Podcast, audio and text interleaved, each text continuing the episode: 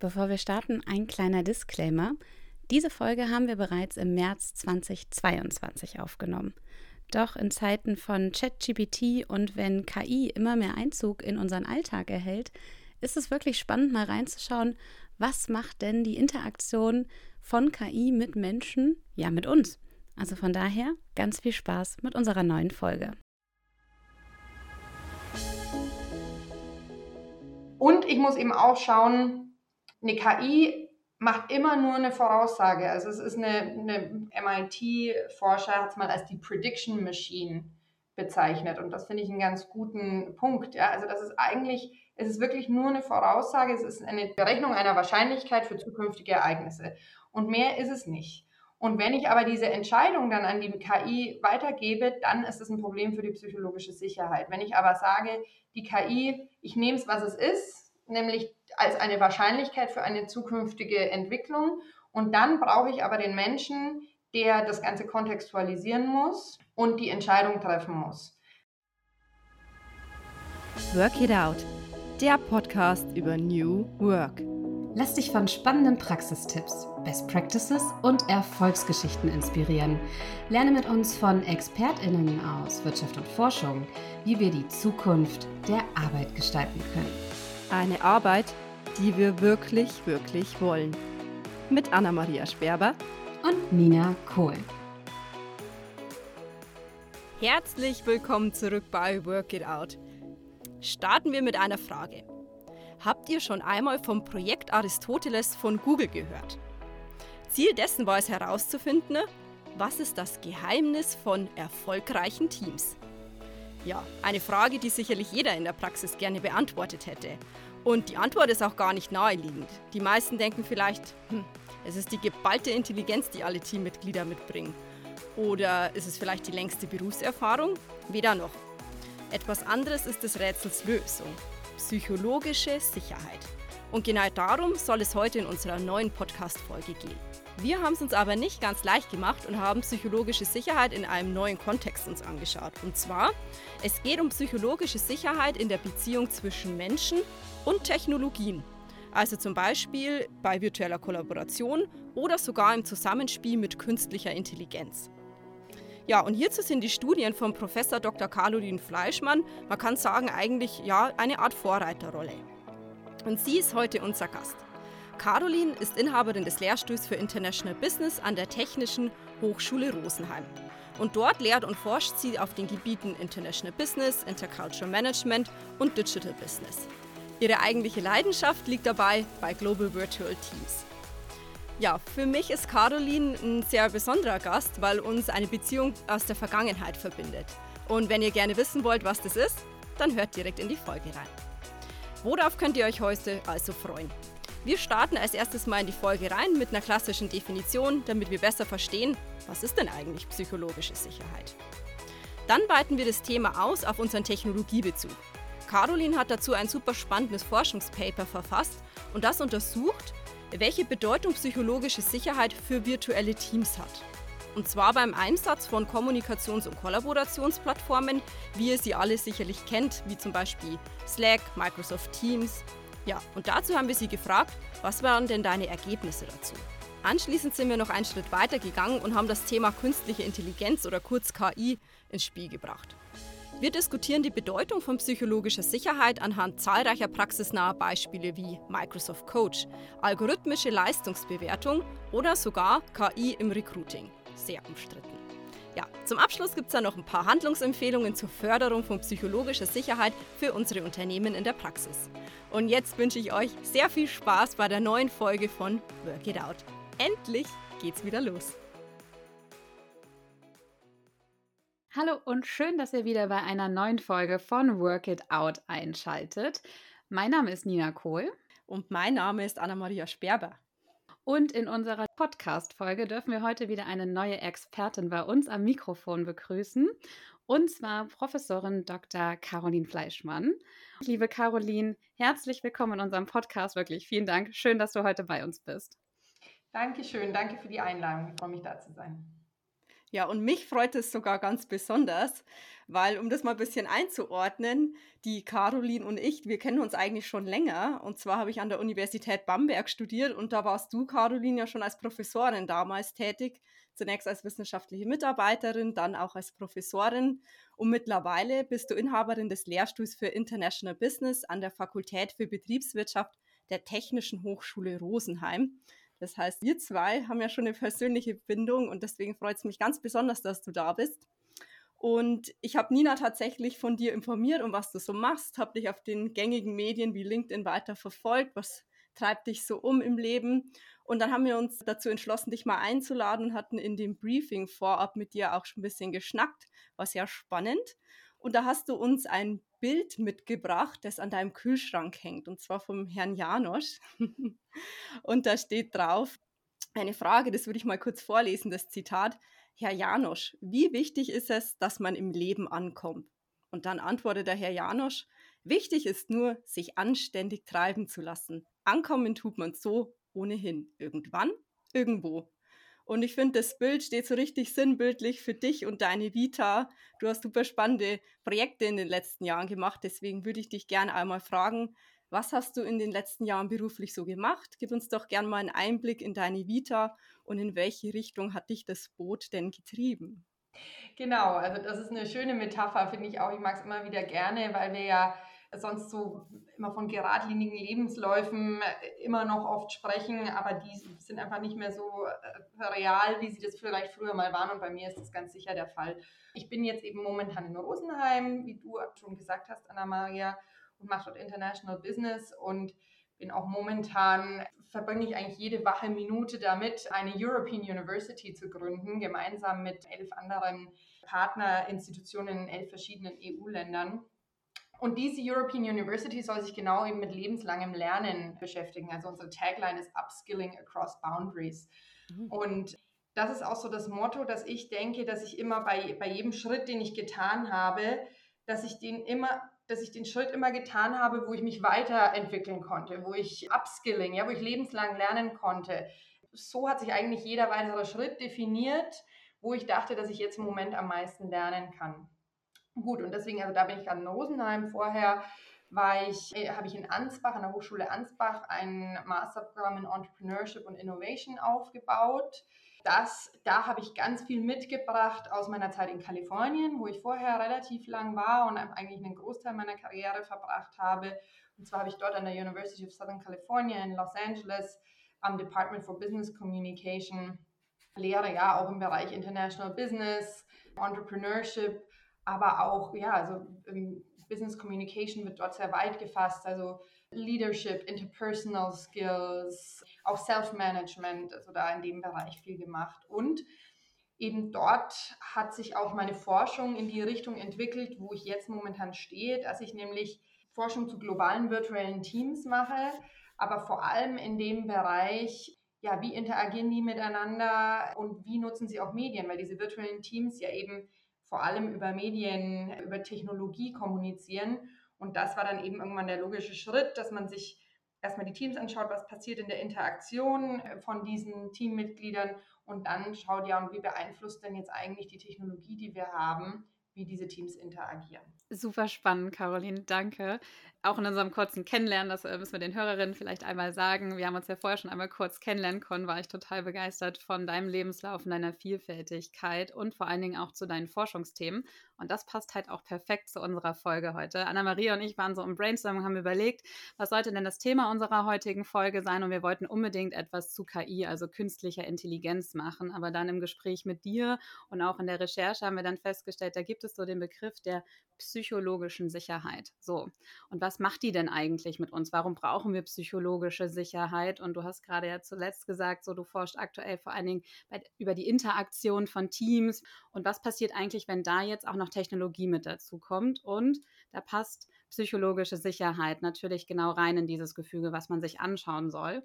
Und deswegen würden wir, um in das Thema mal reinzukommen, mit dir erstmal anfangen wollen. Was versteckt sich denn eigentlich hinter dem Begriff der psychologischen Sicherheit? Genau, also die psychologische Sicherheit, wenn man sich über die Interaktion in Teams und über Technologie in Teams Gedanken macht, dann kommt man automatisch irgendwann zu dieser psychologischen Sicherheit, weil das in diesen beiden Bereichen relevant ist und auch die beiden Bereiche verknüpft. Ja. Was ist das? Der Begriff, den, der ist eigentlich schon, schwirrt der seit den 90er Jahren, hat den Begriff Amy Edmondson von, aus Harvard, von Harvard Business School, hat den geprägt. Aber er ist, glaube ich, so richtig im Mainstream angekommen, als Google vor einigen Jahren eine Studie gemacht hat, was denn Great Teams eigentlich richtig machen. So Google hat immer innerhalb der Organisation untersucht, was haben die Teams, die bei uns die absoluten High-Performing Teams sind, was haben die, was andere nicht haben. Und der, der Faktor, der am meisten unterschieden hat zwischen den High-Performing und Lower-Performing Teams, war die psychologische Sicherheit. Und dadurch hat das Thema so richtig an Fahrt aufgenommen. Und zwar, was ist es? Die psychologische Sicherheit ist eigentlich die Überzeugung, dass, ich, dass es im Team sicher ist, Risiken einzugehen. Ich frage mich, ist es sicher, blöde Fragen zu stellen? Ist es sicher, für mir Feedback einzuholen? Ist es sicher, ähm, irgendwelche crazy Ideen im Team vorzuschlagen? Ist es sicher, Fehler zu machen? Um, oder fürchte ich da negative Konsequenzen? Und wenn ich eben keine Angst habe, mich auszudrücken, dann fühle ich mich psychologisch sicher. Das ist was anderes als Vertrauen, weil das Vertrauen ist eher auf andere orientiert, also kann ich dir vertrauen, wohingegen die psychologische Sicherheit eher auf mich selber orientiert ist. Also wie werden andere darauf reagieren, wie ich mich verhalte. Und es ist auch was anderes als Kohäsion, weil Kohäsion ist eher dieses, wie kommen wir zusammen und die, die psychologische Sicherheit ist eher, ist es okay, wenn ich anders bin? Ist es okay, wenn ich was anderes sage? Also genau, das glaube ich so zur Definition wäre das so das, das Wichtigste erstmal. Ah, ist auch nochmal gut für mein Verständnis, dass es bei psychologischer Sicherheit erstmal um mich geht, wenn ich das so richtig verstehe. So ist es auf mich selbst bezogen. Und dann wird es ja aber nochmal spannend. Du hast gerade gesagt, es geht um Great Teams, dass man sich die anschaut, wie performen die denn, gerade wenn es in den High-Performing-Bereich geht. So, und wenn wir jetzt aber Teams haben, wenn, wie kommen denn heute Teams zusammen? Sie kommen auf dem virtuellen Raum, gerade durch die Corona-Pandemie zusammen. Oder aber Teams werden sogar durch künstliche Intelligenz, durch Chatbots, irgendwie durch technische Assistenten irgendwie auch weiter ergänzt. So, und wenn wir jetzt mal auf die psychologische Sicherheit schauen, wie verändert die sich denn im virtuellen Raum oder ist es sogar schwieriger, psychologische Sicherheit dort aufzubauen?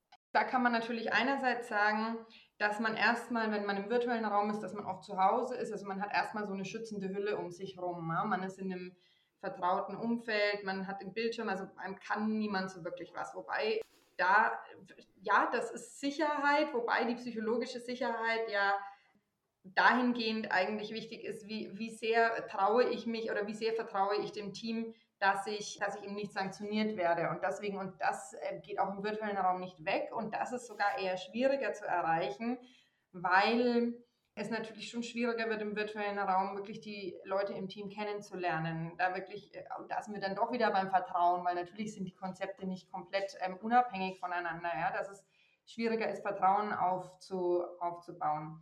Und dann kommt natürlich auf der anderen Seite noch dazu, dass dadurch, dass ich über Technologie kommuniziere, ist so dieses informelle zwischen Tür und Angel Gespräche fallen relativ weg potenziell kann jegliche Kommunikation aufgezeichnet werden.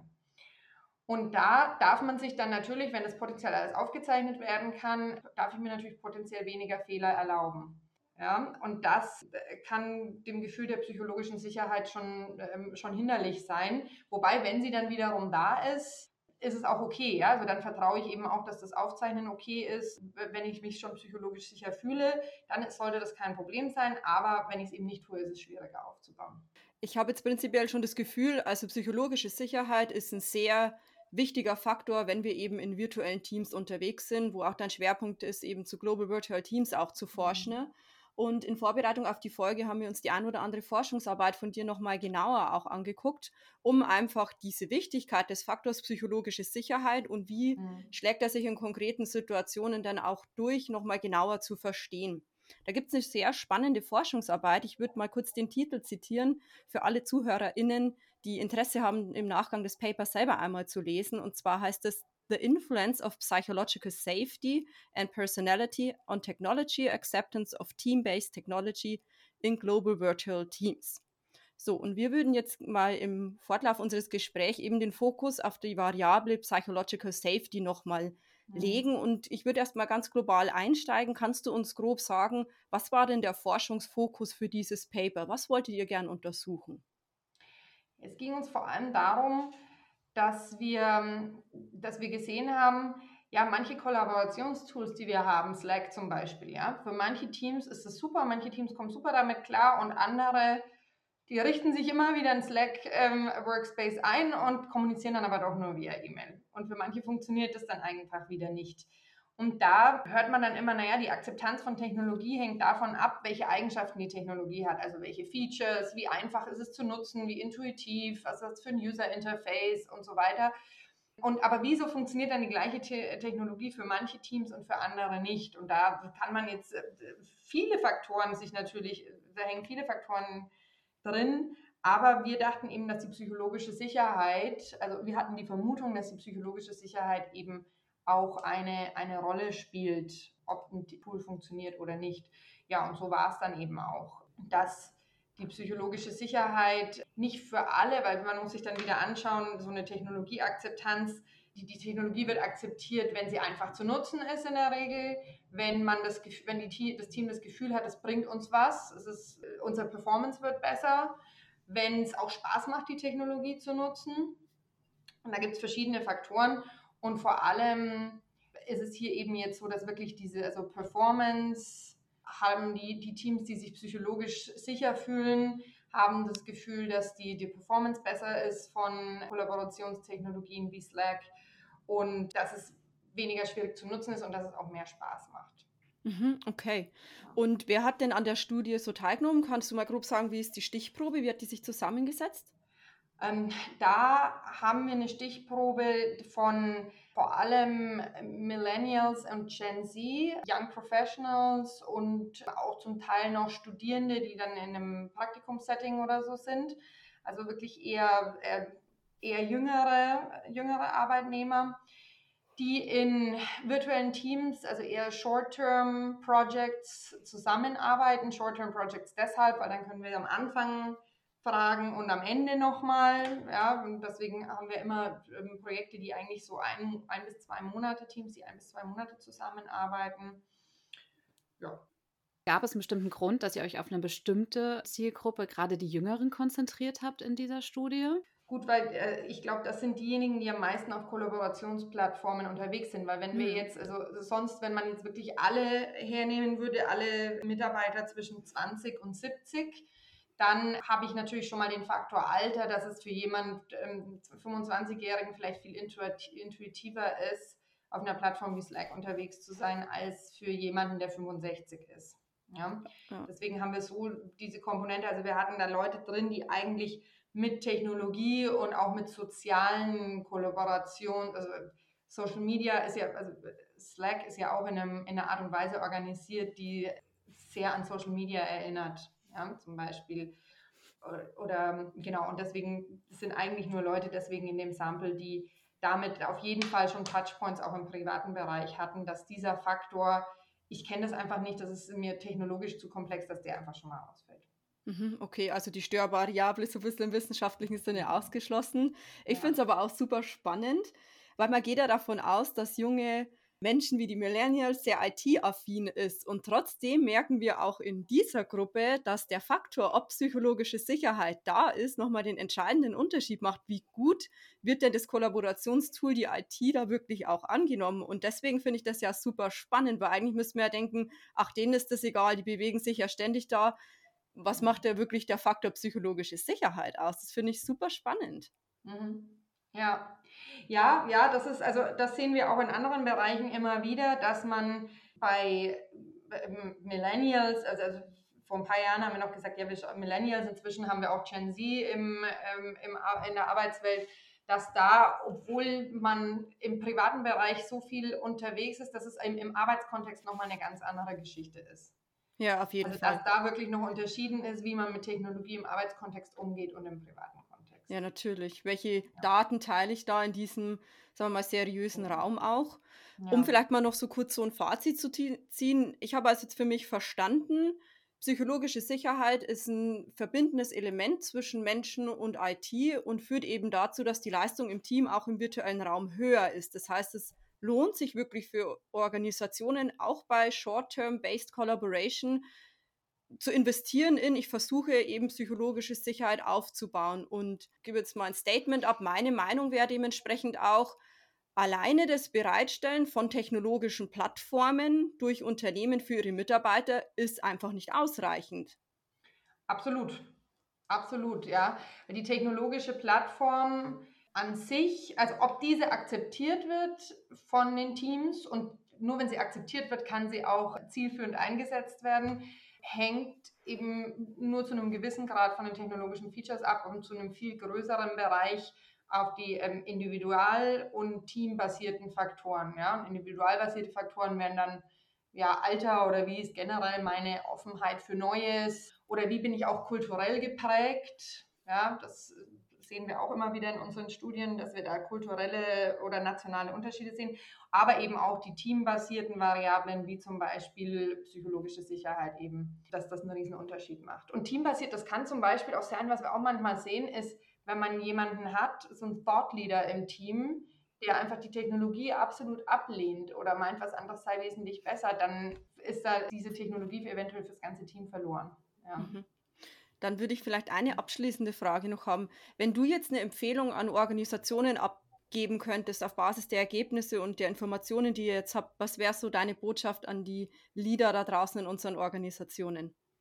Gut, also da ist einmal dass man ja also eine Fehlerkultur aufbauen und das klingt jetzt relativ platt, weil ich glaube, das haben wir viel gehört in den letzten Jahren und ich glaube, das ist aber es hat auch einen Grund, wieso wir es viel gehört haben und da kommt dann auch wieder die, die, dieser Gedanke des Entrepreneurial Thinkings mit rein, Entrepreneurial Mindset, ja, dass man dass man sagt, es ist, man geht einfach in Iterationen, ja, also man hat nicht mehr so dieses, was wir vorher hatten, man legt ein Ziel fest, legt einen Weg auf dieses Ziel hin fest und geht dann dahin. Ja, das ist bei den Karrieren genauso wie bei den Prozessen in Unternehmen, dass das einfach, dass man sich davon ein bisschen verabschiedet und ich glaube, dass das vor allem in deutschen Unternehmen immer noch ganz viel der Fall ist, sondern dass man wirklich eher in in iterativen Prozessen, dass man sagt, ja, es muss nicht alles perfekt sein, sondern wir machen es einfach auf dem Weg, wird es immer besser. Und wenn das schon mal, wenn das im Prozess drin ist, dass es muss nicht immer alles perfekt sein, sondern das Ziel ist, dass wir uns ständig verbessern und nicht, dass wir perfekt sind, dann, wenn, wenn ich das schaffe, das in meine Prozesse einzubauen, dann wirkt sich das natürlich auch wieder auf die Art und Weise, wie Mitarbeiter sich wahrnehmen. Wenn Mitarbeiter nicht das Gefühl haben, sie müssen perfekt sein, aber sie müssen sich entwickeln, das ist schon mal, das ist ein ganz großer Faktor, auch in dieser, in dieser Google-Studie. Und da hängt eben eine Fehlerkultur damit zusammen, dass eigentlich Fehler begrüßt werden und man sagt, Mensch, wenn jemand einen Fehler macht, dann ist das ja beste, äh, der beste Lerneffekt überhaupt, zum Beispiel. Ja. Und äh, genau, und dann natürlich die Einbeziehung von Mitarbeitern, dass ich Mitarbeiter einbeziehe in Prozesse.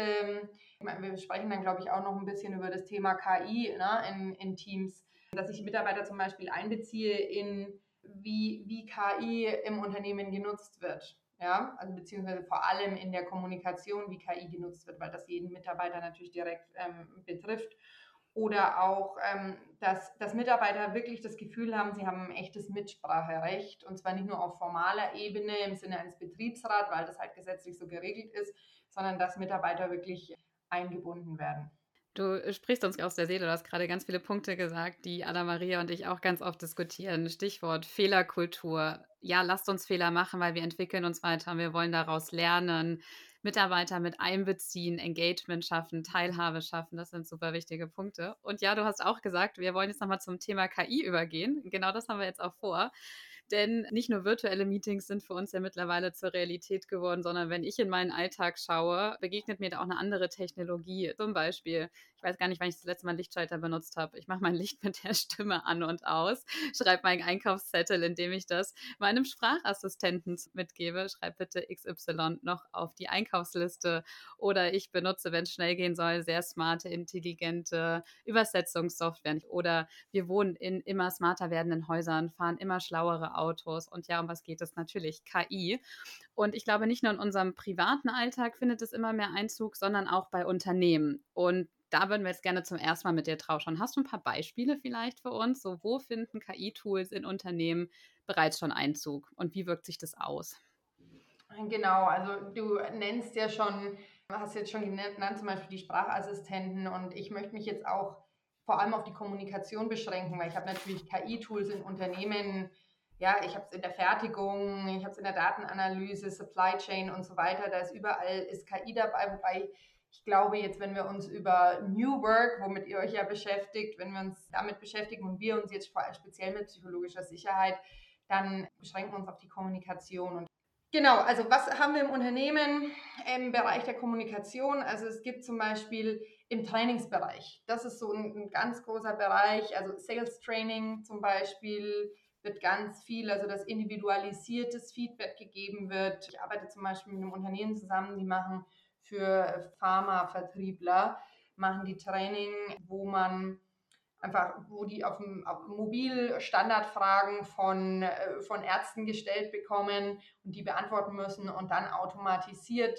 analysiert wird, nicht nur der Inhalt, was sie sagen, sondern eben auch, wie sie es rüberbringen, ob es überzeugend ist, ob es, ja, ob sie damit eben das Medikament dann am Ende verkaufen können oder nicht, ja.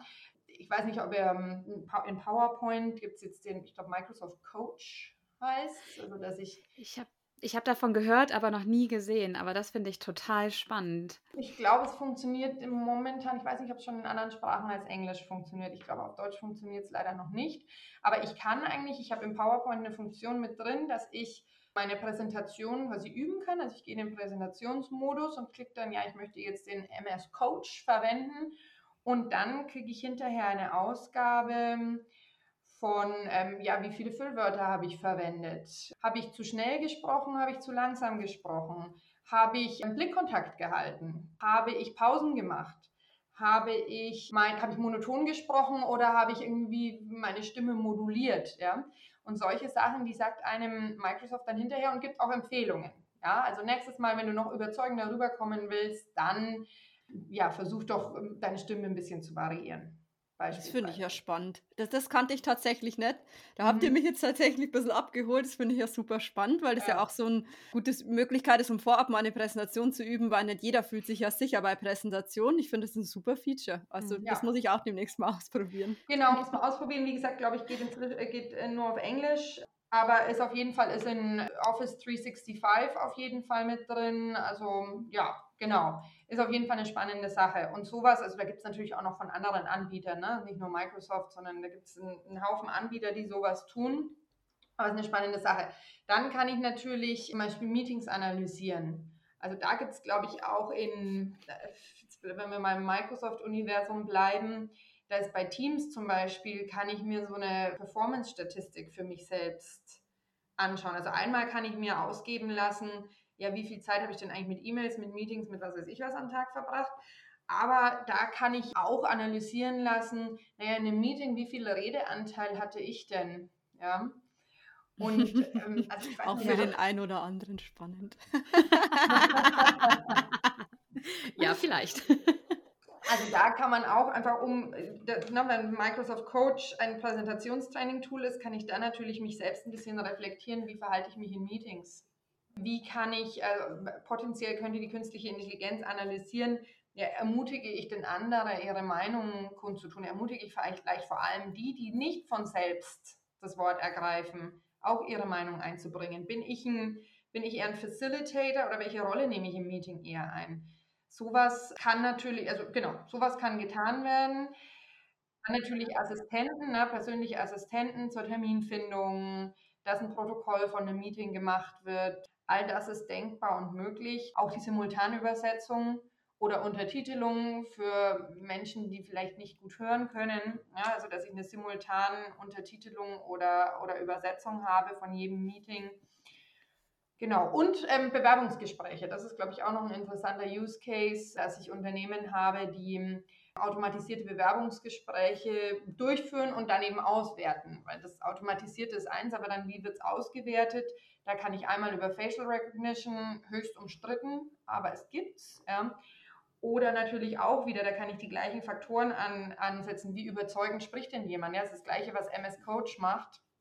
Kann ich wieder, spricht jemand überzeugend? Schaut jemand in die Kamera? Verwendet jemand Gesten? Ist es monoton oder nicht?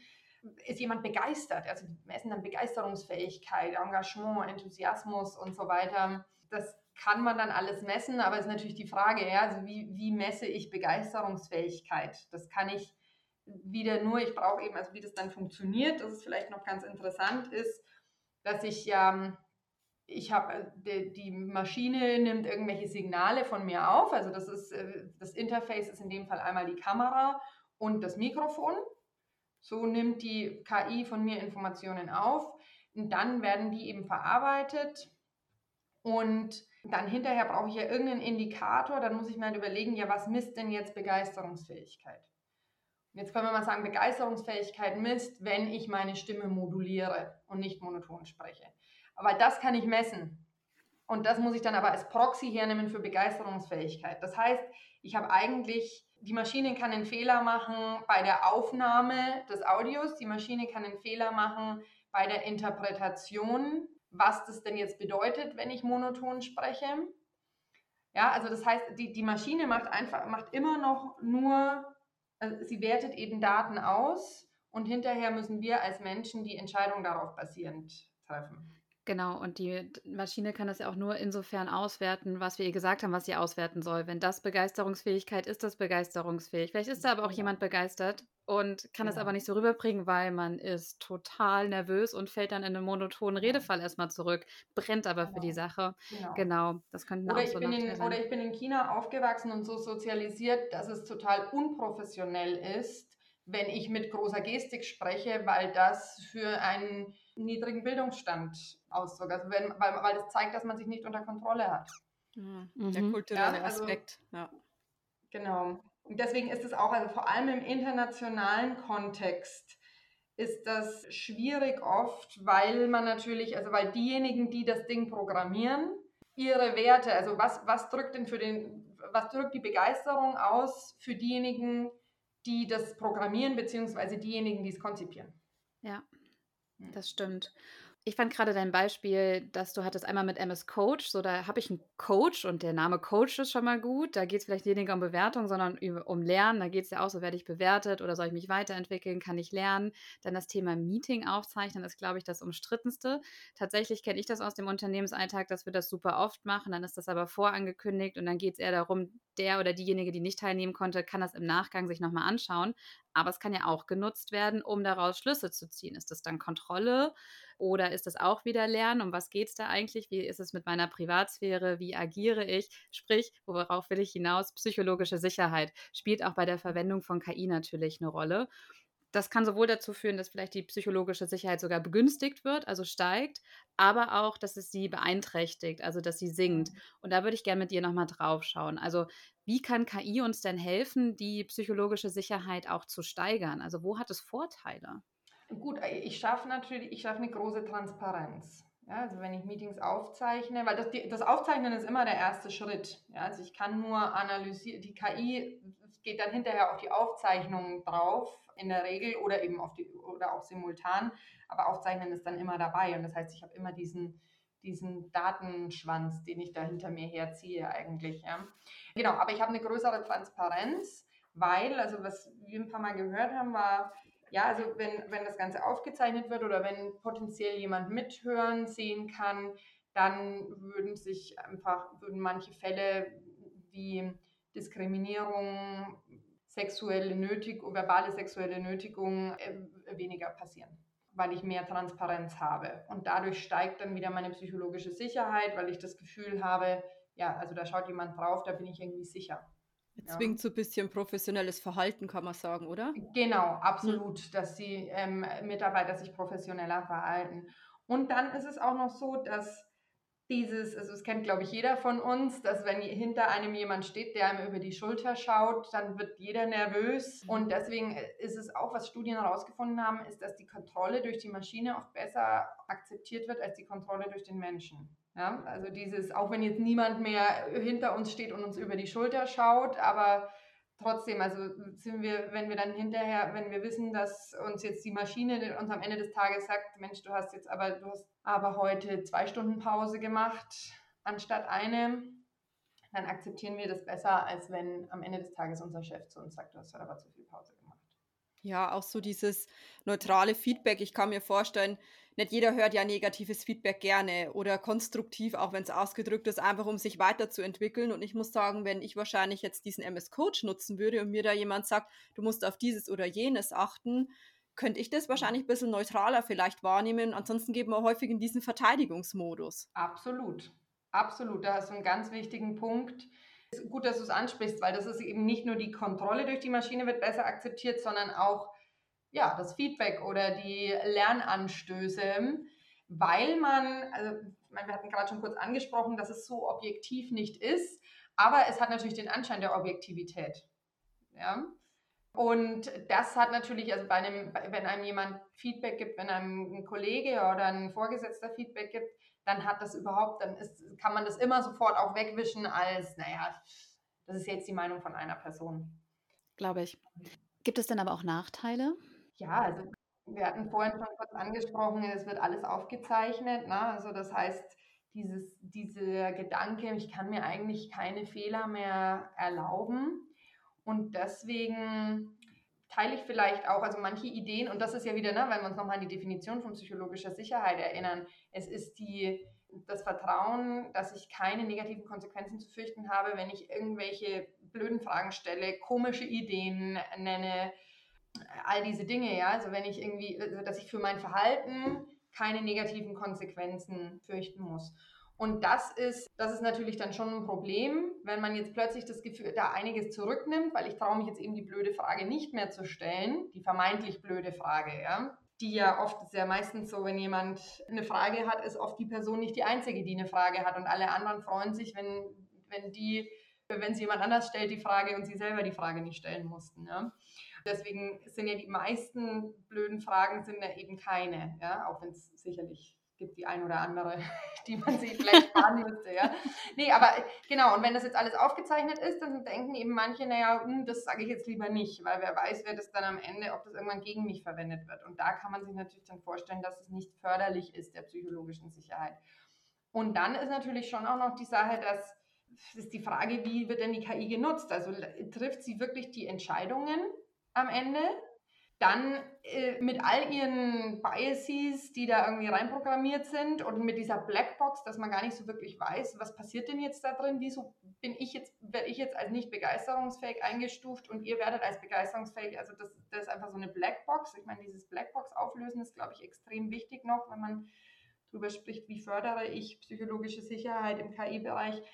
Und ich muss eben auch schauen, eine KI macht immer nur eine Voraussage. Also es ist eine, eine MIT-Forscher hat es mal als die Prediction Machine bezeichnet und das finde ich einen ganz guten Punkt. Ja? Also das ist eigentlich, es ist wirklich nur eine Voraussage, es ist eine Berechnung einer Wahrscheinlichkeit ja. für zukünftige Ereignisse und mehr ist es nicht. Ja. Und wenn ich aber diese Entscheidung dann an die KI weitergebe, dann ist es ein Problem für die psychologische Sicherheit. Wenn ich aber sage, die KI, ich nehme es, was es ist, nämlich als eine Wahrscheinlichkeit für eine zukünftige Entwicklung. Und dann brauche ich aber den Menschen, der das Ganze kontextualisieren muss und die Entscheidung treffen muss. Also, und da, da sind wir dann eher bei dem Punkt, dass die KI nicht den Menschen ersetzt oder die menschliche Entscheidung ersetzt, sondern dieses Enhancing, dieses, dass es den Menschen irgendwie augmented oder jetzt fällt mir kein gutes deutsches Wort an, also dass es den Menschen halt die menschliche Entscheidung verbessert. Genau, befähigt, ja. bessere Entscheidungen zu treffen. Und apropos bessere Entscheidungen treffen, das ist ja auch immer so ein Spannungsfeld. Wenn die KI jetzt etwas auswertet, meinetwegen auch eine Empfehlung noch gibt und das zum Beispiel meinem Chef, also dem Management gibt und mhm. ich als Mitarbeitende überhaupt keinen Überblick darüber habe, ja, was passiert jetzt mit den Daten, was macht das Management damit und es da eine fehlende mhm. Transparenz gibt, hast du in deiner einer deiner Veröffentlichungen ja auch geschrieben, dann sinkt auch wiederum die psychologische Sicherheit aufgrund mangelnder Transparenz, vielleicht auch mangelndem Vertrauen. Genau, und das ist, das ist dieses auch, das wird ganz oft als Blackbox-Problem auch von KI bezeichnet, dass ich, also ich meine, auch der Manager weiß ja vielleicht, der, für den ist das genauso eine Blackbox. Und das ist ein Problem, deswegen gibt es jetzt auch ja diesen Explainable AI, habt ihr wahrscheinlich auch schon gehört, aber das ist jetzt nochmal, führt jetzt über das hinaus, was wir tun, aber das ist ein, ein großer Trend in diesem Machine Ethics Bereich momentan, dass man sagt, okay, wir müssen die Blackbox auflösen und wir brauchen Explainable AI. Aber genau, also es gibt einmal man weiß nicht, was die AI tut, der Mitarbeiter weiß nicht, wie der, wie der Chef, äh, der Vorgesetzte dann diese, diese Daten nutzt. Und deswegen, ja, also auch wieder, um diese psychologische Sicherheit dann zu fördern, also wir müssen in die Gestaltung von Normen und Richtlinien, muss, äh, müssen die Mitarbeiter mit einbezogen werden. Wir müssen da eine Transparenz hinkriegen. Und äh, also das ist auf der einen Seite und dann ist natürlich die Akzeptanz und die psychologische Sicherheit wesentlich höher, wenn ich diese KI-Tools, über die wir gesprochen haben, eben vor allem für Trainingszwecke einsetze und das vom Mitarbeiter ausgeht, also wenn jetzt die Anna-Maria zum Beispiel sagt, ah cool, den MS-Coach, den probiere ich mal aus, ja, oder ich habe da eine wichtige Präsentation, die will ich gut machen, deswegen nutze ich den, den MS-Coach dafür, dann ist das eine ganz andere Sache, als wenn es eine Richtlinie im Unternehmen gibt, die von der Unternehmensleitung festgelegt wurde, jeder, der eine Präsentation vor mindestens zehn Leuten hält, übt vorher mindestens zwei Stunden lang mit dem MS-Coach und die Ergebnisse werden dem Management übermittelt. Ja. Und selbst das wäre ja noch transparent, aber wenn natürlich einfach, also dann ist auch wieder die Frage, wer hat denn eigentlich Zugriff auf das, was Anna-Maria im MS-Coach tut? Ja. Schaut sich das jemand an, oh, die Anna-Maria hat aber zwei Stunden geübt, die Nina hat aber nur eine Stunde geübt. Ja, wohin, wohin führt das dann? Und das ist ein ganz, da gibt es einfach viel zu tun. Und da gibt es in Deutschland gibt's da auch sehr strenge gesetzliche Regelungen. DSGVO. Oder in Europa generell, ja, in Deutschland wahrscheinlich noch, ja. noch mal mehr. Tatsächlich ist das in, in US-Organisationen ist das gang und gäbe. Also da hat auf jeden Fall, da haben in der Regel haben die Vorgesetzten Zugriff auf all diese Dinge. Ja, genau. Was du ja auch so ein bisschen aber ansprichst, und das haben wir in einem deiner Paper auch gefunden, ist dieser Social Contract Ansatz. Das heißt eben, klar kann ich jetzt Transparenz darüber herstellen und dass ich die psychologische Sicherheit fördere, indem ich sage, was passiert mit den Daten, wo lasse ich die KI drüber laufen, welche Ergebnisse versuche ich herbeizuführen. Aber du hast implizit gerade schon angesprochen, das ist ja ein sozialer Kontrakt oder Vertrag, den wir gemeinsam versuchen müssen zu finden. Kannst du da noch mal kurz drauf eingehen? Was meinst du damit?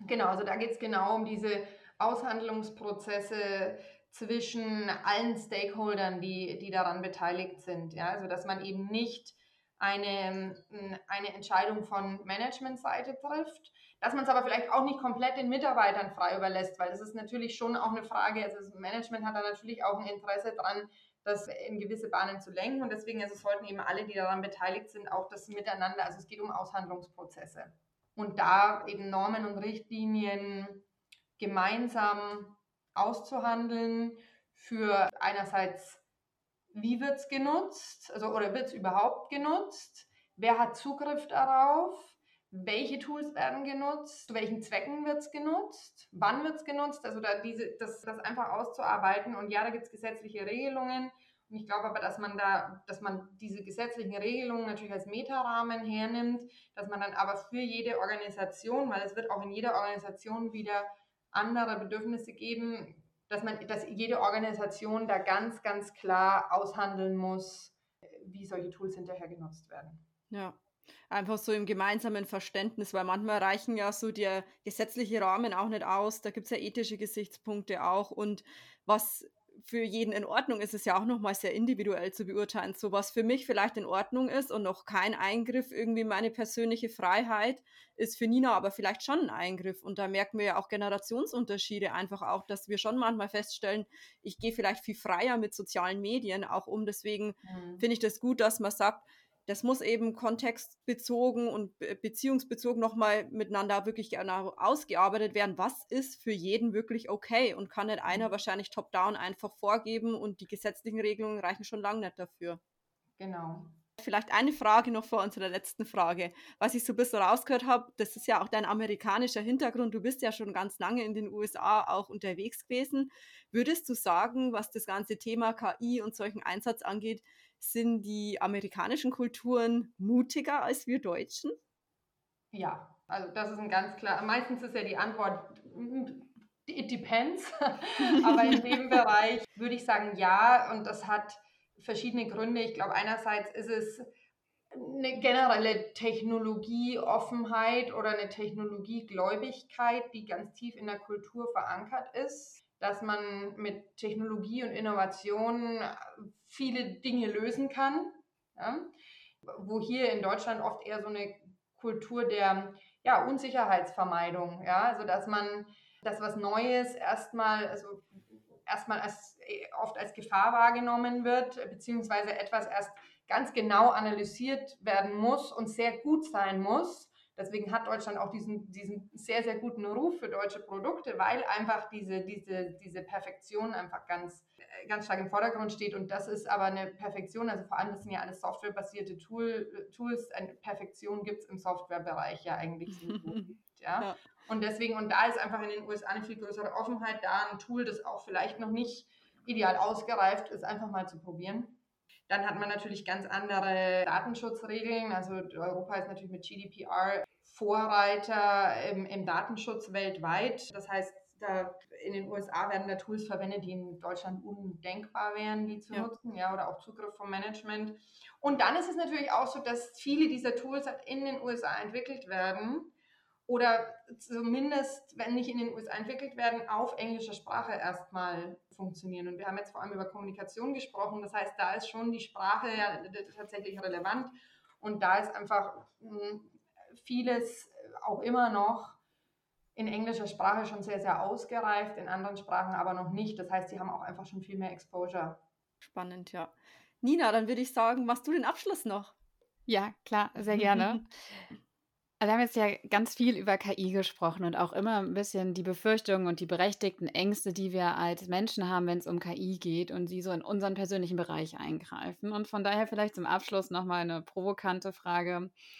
Und zwar, in welchen Bereichen wird KI besser werden als wir Menschen oder vielleicht sogar uns komplett ersetzen? Was meinst du, Caroline? Was ist deine Meinung dazu? ähm, ja, also diese, diese so repetitive Aufgaben, die halt sehr klar strukturiert sind, wo es sehr wenig Abweichungen gibt, da ist eine KI einfach unglaublich stark. Ja. Etwas, das je öfter man es macht, desto besser wird man darin. Ähm, und dagegen sind ja Aufgaben, die einfach, die, die sich ständig ändern, die äh, kreative Aufgaben, die viel Empathie bedürfen, die Reaktionen auf unvorhersehbare Events, also Entscheidungen unter Unsicherheit. Ja. Und wir haben einfach zum Beispiel mit der Corona-Pandemie oder auch mit der schrecklichen Situation in der Ukraine, haben wir einfach Situationen, die so nicht vorhersehbar waren. Und eine KI kann immer nur vergangenheitsbasierte Vorhersagen treffen. Ja? Also es ist, wie gesagt, es ist ein statistisches Problem. Ich kann eine statistische Voraussage nur treffen auf Basis von Zeitreihen aus der Vergangenheit. Und wenn ich aber, äh, wenn ich Events habe, wie wir sie in den letzten Jahren leider viel hatten, die so nicht vorhersehbar waren, dann kommt die KI da natürlich an ihre absoluten Grenzen. Ne? Und da ähm, äh, und bei diesen Aufgaben, Entscheidungen unter Unsicherheit kreativ zu sein, ist ja oft sogar die Routine negativ. Das heißt, also es gibt eben diese Aufgaben, wo je öfter ich es mache, desto besser wird es. Da ist die KI sehr, sehr stark drin. Aber bei so Aufgaben, wo ich gar nicht so in Fahrwasser kommen muss, sondern wo ich flexibel bleiben muss in meinen Gedanken, das kann die KI überhaupt nicht leisten. Das ist schön zusammengefasst nochmal. Und auch gut, dass wir uns noch brauchen, denn Menschen sind ja menschlich. ja, vielen Dank, Caroline. Wir sind beim Abschluss. Tolle Folge. Das hat super Spaß gemacht. Absolut spannendes Thema. Müssen wir, glaube ich, auch alle noch viel, viel mehr drüber lesen, uns mit auseinandersetzen. Es ist nicht aufhaltbar. Also toll, dass du da Pionierarbeit leistest. Hat richtig Spaß gemacht. Vielen Dank, Nina und Anna-Maria. Mir hat es auch super viel Spaß gemacht. Tolle Sache, die ihr da macht. Ich bin gespannt, was als nächstes kommt. Wir auch von deinen nächsten Projekten. ja, Dankeschön. Dann mach's gut, Caroline. So, und damit sind wir auch fast schon am Ende unserer Folge mit Caroline. Die haben wir ja gerade verabschiedet. Aber bitte noch nicht abschalten, denn was jetzt noch kommt, ist unser Wow-Moment. Und in unserem Wow-Moment geht es ja immer darum, nochmal zu reflektieren, was war denn unser Key-Learning in dieser Folge? Was ist hängen geblieben? Was hat uns beeindruckt? Oder was hat uns vielleicht auch überrascht? Ja, Anna-Maria, was hat denn dich überrascht? Hm.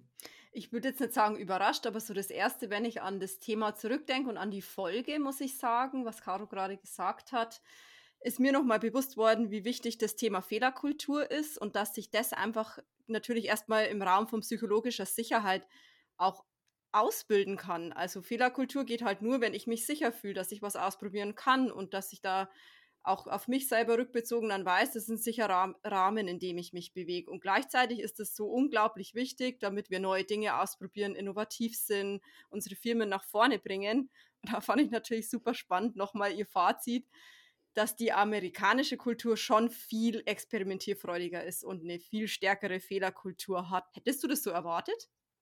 Man sagt es den Amerikanern ja immer nach, dass sie allem immer deutlich offener sind und gerne mal ausprobieren. Aber ob ich das erwartet hätte, ich glaube nicht so, dass es wirklich so stark ausgeprägt ist. Weil sind damit die Amerikaner auch innovativer als wir oder einfach nur risikofreudiger? Da bin ich mir ein bisschen unsicher. Hm, ja, das stimmt wohl. Das ist ja auch nochmal was anderes. Wobei Statistiken darüber gibt. Ich beschäftige mich ja viel mit Innovationsthemen und es ist so, dass die wirklich großen Innovationen, die radikalen Innovationen kommen immer von den amerikanischen, immer ist vielleicht zu pauschal, aber zu 80, 90 Prozent von den amerikanischen Organisationen, so dass ich schon sagen würde, die Risikobereitschaft führt natürlich auch dazu, dass ich Neues erstmal entdecken kann, was prinzipiell eher radikaler Natur ist. Wir Deutschen haben super viel inkrementell immer weiter Verbesserung, was ja auch Caro gesagt hat mit dieser Qualität, so das perfektionieren wir bis an den oberen Rand. Deswegen kann ich das schon nachvollziehen.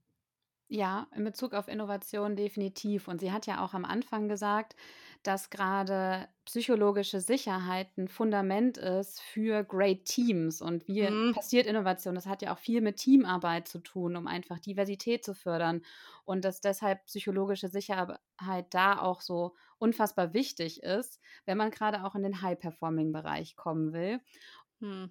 Ein Punkt, den würde ich voll gern noch mit dir mal besprechen. Und zwar, was ich total spannend finde, ist das Thema oder auch kontrovers KI im Recruiting. Ich habe das noch nie erlebt, dass eine KI genutzt wird im Recruiting. Ich weiß aber, Caro hat uns ja verschiedene Beispiele auch in unserem Vorgespräch gezeigt und dann war ich mal auf den Firmenseiten so ein bisschen unterwegs. Irgendwie, ich weiß nicht so recht, was ich davon halten soll. Kannst du das besser greifen? Also ich selber habe damit auch keine Erfahrung. Mir hat nur letztens ein Freund erzählt, der in einem Bewerbungsgespräch war, dass das Erstgespräch nicht mehr persönlich stattgefunden hat und auch nicht als Telefoninterview, sondern das war quasi das Gespräch mit der Blackbox sozusagen. Das mhm. war ein Interview, ja, aus bestehenden drei Fragen und man hat es tatsächlich in einen Computer, also in eine Maschine gesprochen. So, du hattest dann immer 30 Sekunden Zeit, die Frage zu lesen, drei Minuten Zeit, dich vorzubereiten und dann 30 bis 60 Sekunden nochmal Zeit, dann zu antworten. Und dann läuft so ein Countdown runter und dann sprichst du deinen Text, deine Antwort in die Kamera und dann kommt die nächste Frage. So. Und man hat keinerlei Resonanz. Danach gibt es auch keine Auswertung dazu und oder ein Feedback, sondern heißt es nur, okay, wir melden uns bis nächste Woche Freitag beispielsweise. Und das, was Caro uns dazu ja erzählt hat, ist, dass ähm, es das ja erstmal nur die Automatisierung des tatsächlichen Interviews ist, aber dann mhm. passiert ja erstmal mit den Daten noch nichts. Und jetzt gibt es zwei Möglichkeiten. Entweder die Daten werden wirklich von einer Person, einem Menschen ausgewertet, vom Recruiter oder der Recruiterin auf der anderen Seite, oder das macht die KI. Und die KI wertet dann eben aus, so das hatte Caroline auch angesprochen, indem sie sagte, Begeisterungsfähigkeit. War denn jetzt mein Bewerber oder meine Bewerberin begeistert? Und wie messe ich das? Hm, ja. Aber wie würdest du dich fühlen in so einer Situation? Weil wenn ich mich da jetzt reinversetze, ich habe da null Resonanz, red da in so eine schwarze Box rein, versuche mich da gut zu verkaufen und dann ist da keiner gegenüber, wo ich irgendwie an dessen Gestik mal auch ausmachen kann, ah, das fand er gut, da hat er genickt, da hat er geschmunzelt. Ah, ich finde das schon recht ja, irgendwie würde ich mich da nicht wertgeschätzt fühlen, muss ich sagen, wenn ich da einfach wie am laufenden Band wahrscheinlich 30 Bewerber da vorgesetzt werden und im schlimmsten Fall wertet es dann noch eine KI aus, ob ich überhaupt mit einem Recruiter da sprechen darf. Also, ich, für mich ist das ein komisches Szenario. Ich fühle mich da nicht wertgeschätzt. Ja, spannender Aspekt. Ich weiß nicht, ob es bei mir ein Thema von Wertschätzung ist. Ich glaube, ich wäre auf jeden Fall, würde ich unzufrieden aus dem Gespräch rausgehen, weil dann habe ich ja. etwas gemacht und bekomme kein Ergebnis, keine Resonanz, sondern das ist so im luftleeren Raum. Das ist so, das, der schlimmste Fall, dazu passend vielleicht als Analogie, man hat eine Präsentation, eine virtuelle in einem virtuellen Meeting, alle Teilnehmer sind gemutet und haben die Kamera aus. Dann hat man seine Präsentation ja. präsentiert und man hat keine Resonanz. Das sind auch immer genau die Situationen, die ich auch nicht mag, weil ich ja gerne interagiere und ich glaube, das ist ganz vergleichbar damit. Und dann passiert noch ja. etwas, wenn es dann ausgewertet wird und du hast keine Ahnung, was damit passiert. Und das ist ja genau dieses Blackbox-Ding, das Caroline auch beschrieben hat. So, da passiert etwas mit dir und deinen Daten und du weißt gar nicht was. Hm, hm, ja. Das heißt, Botschaft an alle da draußen, bei Meetings habt eure Kamera an. Ich bin sowieso Fan von Kamera an. Äh, ich kann das verstehen, dass der eine oder andere sagt, ich will nicht, dass man in meinem privaten Raum schaut, aber dann habe ich ja die Möglichkeit, das noch irgendwie auszublenden, weich zu zeichnen oder einen virtuellen Hintergrund einzufügen, aber das stimmt. Ich habe so viele Präsentationen, auch wenn da größerer Raum ist, man redet einfach in so ein Off irgendwie. Das heißt, die Botschaft da draußen ist, alle in Zukunft eure Kamera an. Ja, und das ist eigentlich wieder ein guter Rückbezug auf unser Thema, nämlich psychologische Sicherheit. Warum habe ich denn die Kamera nicht an? Warum hm. fühle ich mich nicht sicher genug? Genau das auch mit meinem Team, meiner Umgebung eben zu teilen. Und vielleicht müssen wir, damit wir es schaffen, dass alle in Meetings zukünftig auch die Kamera anhaben, sich trauen daran auch teilzunehmen, an der psychologischen Sicherheit auch etwas arbeiten. Hm. Gutes Fazit, würde ich sagen. Schon, oder? Ja. Auf jeden Fall spannende Folge. Ja. Damit würde ich sagen, belassen wir es heute auch. Ich hoffe, es war genauso spannend für euch. Und wenn das so ist, dann hören wir uns wieder am 11. April. Dann erscheint nämlich unsere neue Folge und bis dahin bleibt uns nur noch zu sagen, stay tuned and work it out.